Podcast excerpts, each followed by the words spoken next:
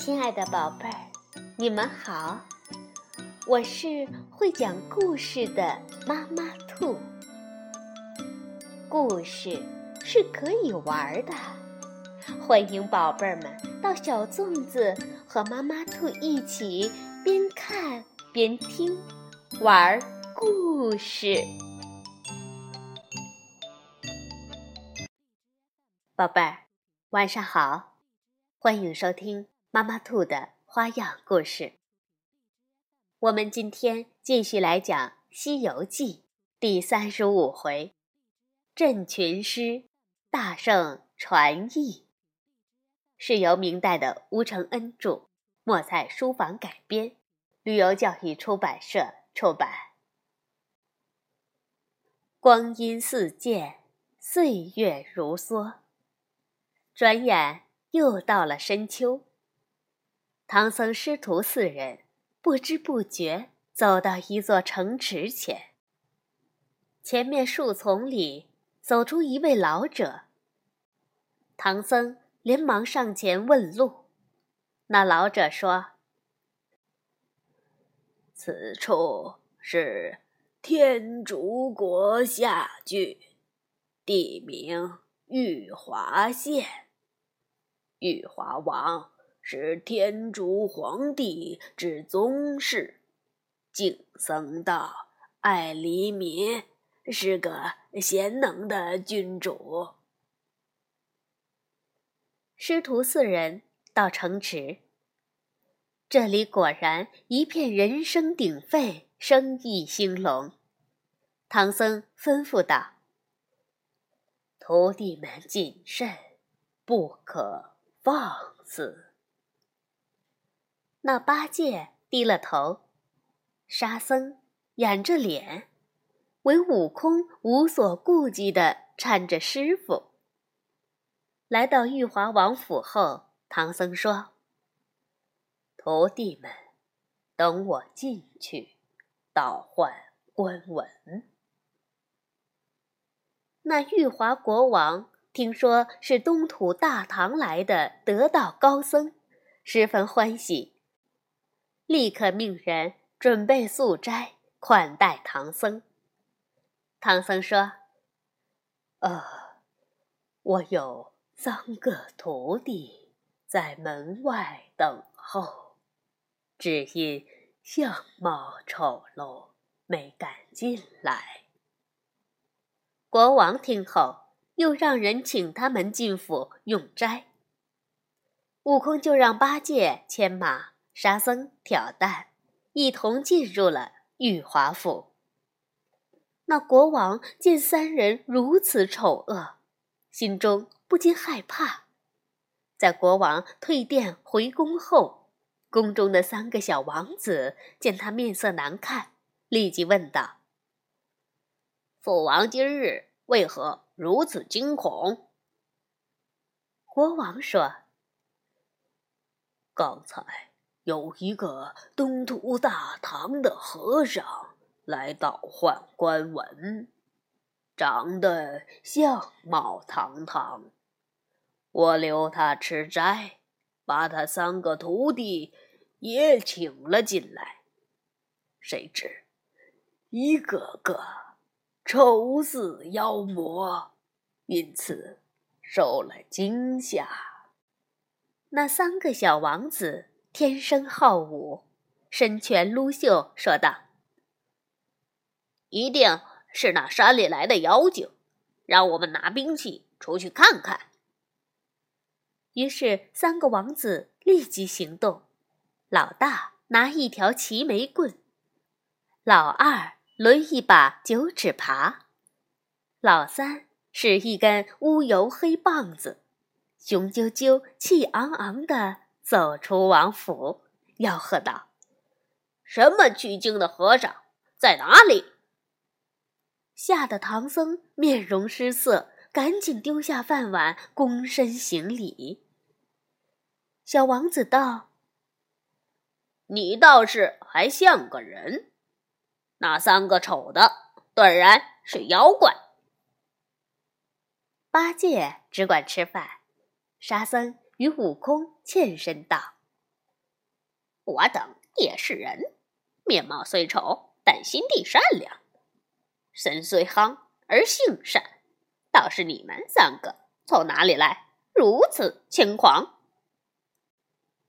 一旁有点扇官说：“呃，三位是国王的儿子，是小殿下。”八戒放下碗，说道：“哼，小殿下，拿兵器是要嗯与我们打？”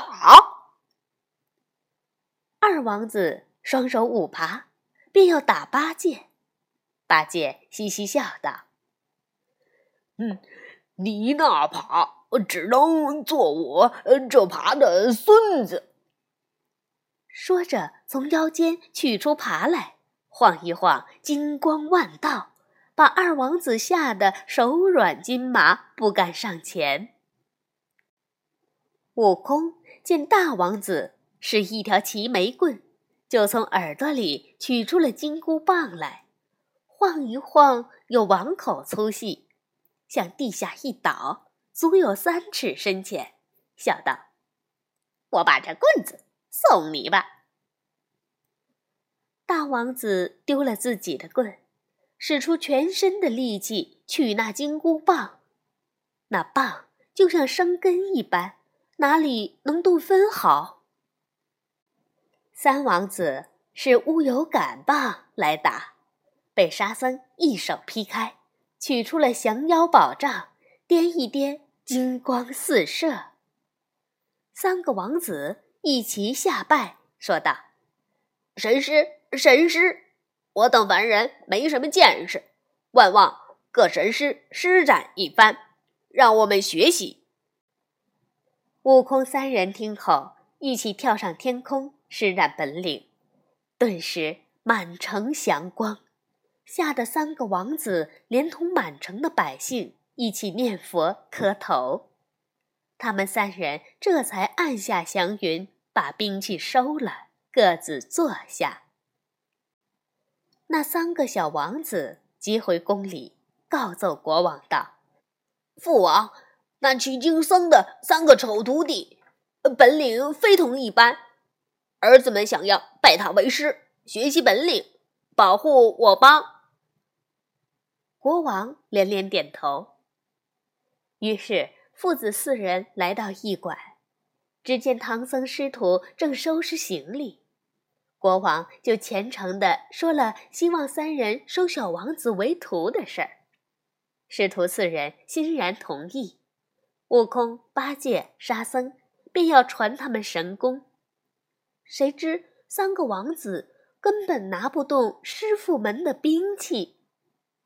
悟空说：“既然你们有诚心，就按照我们兵器的样子，铸造自己合意的兵器吧。”于是，三个王子就把师傅的兵器放在兵器厂内，按照样子制作。谁知离这城七十里远处有座豹头山虎口洞，有个妖怪。看到这兵器的祥光，心里欢喜，就把这三件兵器一起收回了洞中。第二天，师徒四人还在睡觉，突然听铁匠来报，说兵器不见了。悟空懊恼道：“都是我的不是，既然看了式样，就该收在身边，怎能丢在那里？”那宝贝霞彩生光，想必是惊动了什么歹人，被偷走了。悟空又问：“你这州城四面可有什么山林妖怪？”王子说：“城北有座豹头山虎口洞，常听人说有妖怪。”悟空辞了唐僧，轻轻一跃。就来到豹头山上，正四处看时，听到背后有人言语，是两个狼头妖怪。悟空就变作一只蝴蝶，悄悄跟着。只听一个妖怪说：“二哥，大王真是好运气，这三件兵器是无价之宝，难怪明天要开钉耙会。”另一个说：“是啊，我们也有点运气，拿着二十两银子买猪羊去，先吃几壶酒，再留下二三两银子，真是没事。”两个妖怪说说笑笑，一路疾步如飞。悟空心中暗喜，使了个定身法，把两个狼头精定住。只见他们腰间挂着两个牌子，一个写着“刁钻古怪”，另一个写着“古怪刁钻”。悟空取了他们的银子，解下他们的牌儿，回到州城，叫上八戒和沙僧一起再去豹头山。悟空让八戒变成刁钻古怪，自己变成古怪刁钻。沙僧则打扮成贩卖猪羊的客人。不多时，进了山坳里，又遇见一个小妖，手里拿着请柬。悟空与他攀谈了一会儿，问道：“兄弟，去请什么人？”那小妖就把请柬递给悟空，上书：“拜请祖翁九灵元圣老大人。”门下孙黄狮顿首。悟空想，这妖怪大概是个狮子精了。悟空三人慢慢向里走，四处寻找兵器的下落。突然看到有个厅堂，霞光四射。进去一看，那妖王正在厅内。只见正中间的桌上，高高的供着一柄。九齿钉耙，东头靠着一条金箍棒，西头靠着一条降妖杖。八戒是个鲁莽的人，见了钉耙就跑过去拿下来，并现了本相，朝妖精劈脸住去。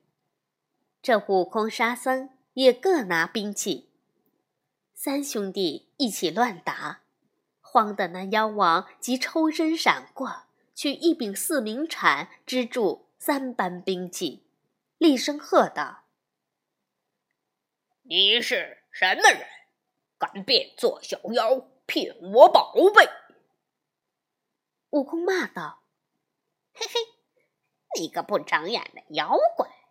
我们乃东土圣僧唐三藏的徒弟，把兵器放在院中，就被你这贼子偷了。”倒说我骗你宝贝，就把我们这三件兵器各奉承你几下尝尝。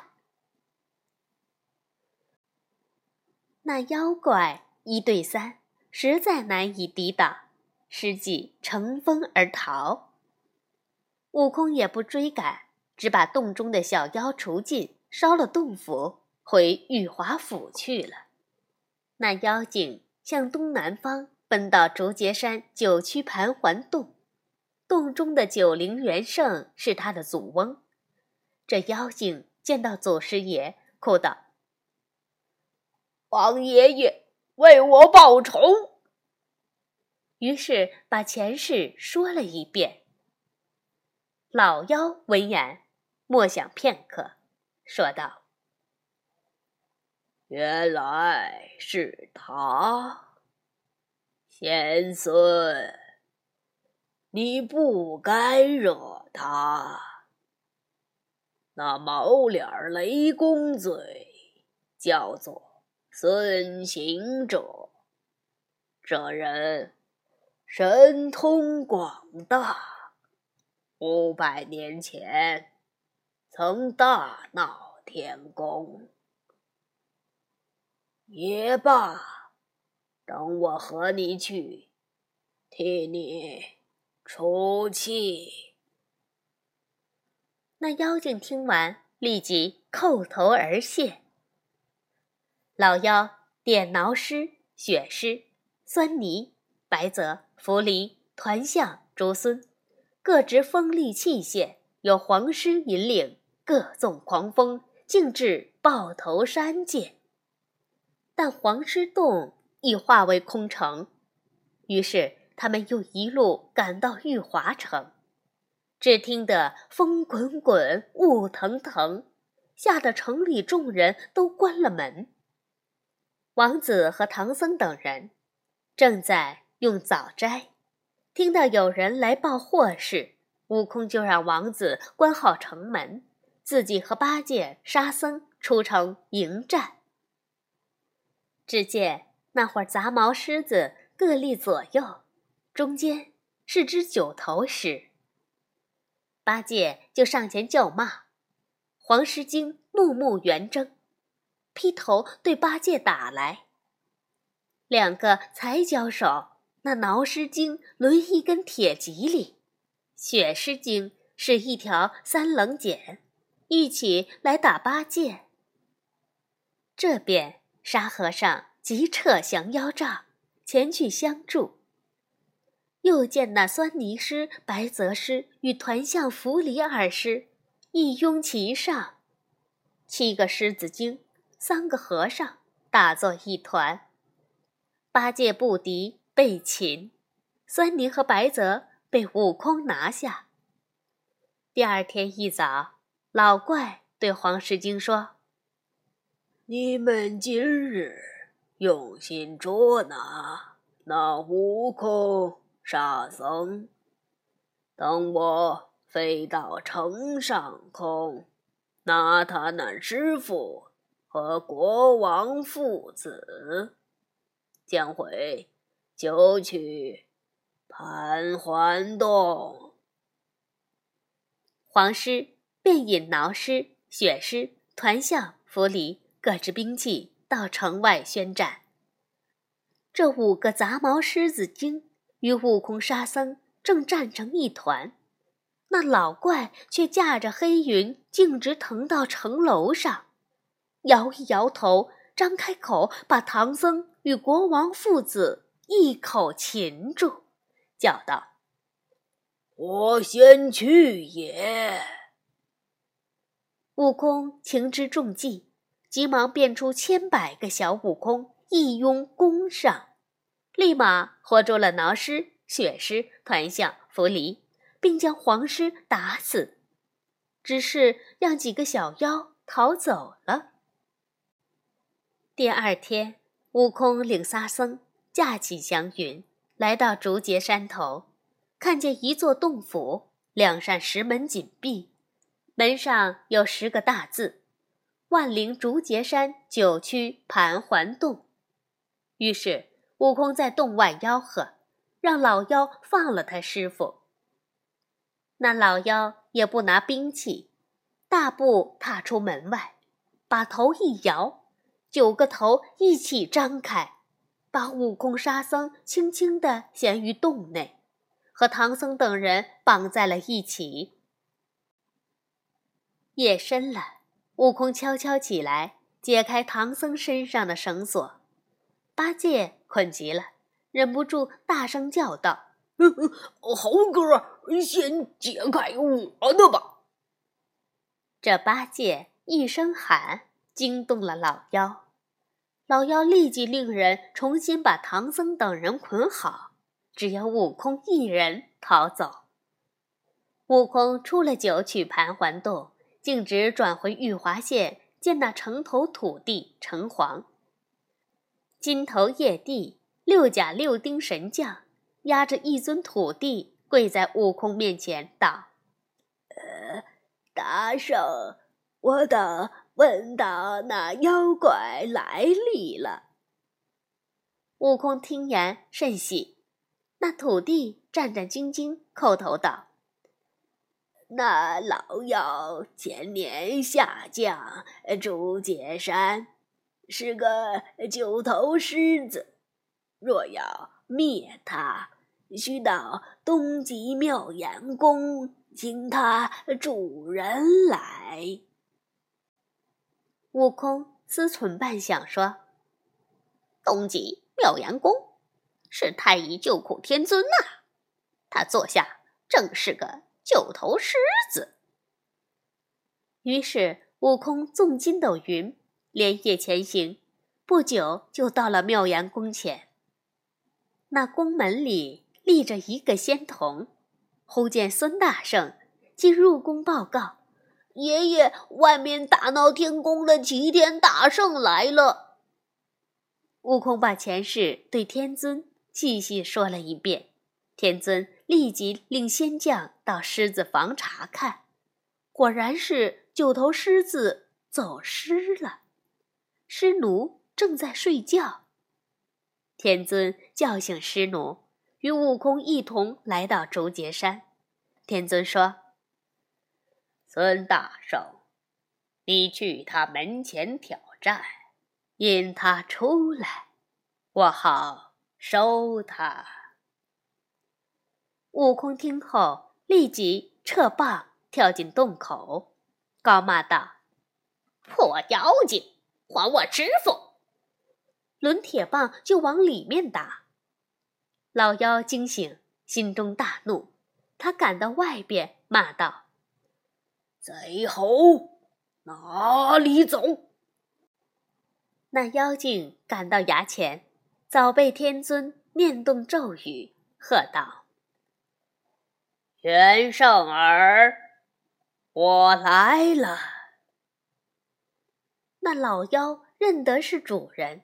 四只脚伏地，不断磕头。旁边狮奴一把抓住狮子的颈毛，用拳头拼命打着，骂道：“你这畜生，你逃走为妖，害我受罪！”悟空谢过天尊，入洞解了众人，烧了洞，回到玉华城中。第二天，国王大摆素宴，向唐僧师徒谢恩。又送四人到城外很远，师徒四人再次踏上西行之路，离灵山越来越近了。好，宝贝儿，这就是悟空等人传译的故事。明天我们跟着唐僧师徒四人去天竺国看一看。晚安，宝贝儿。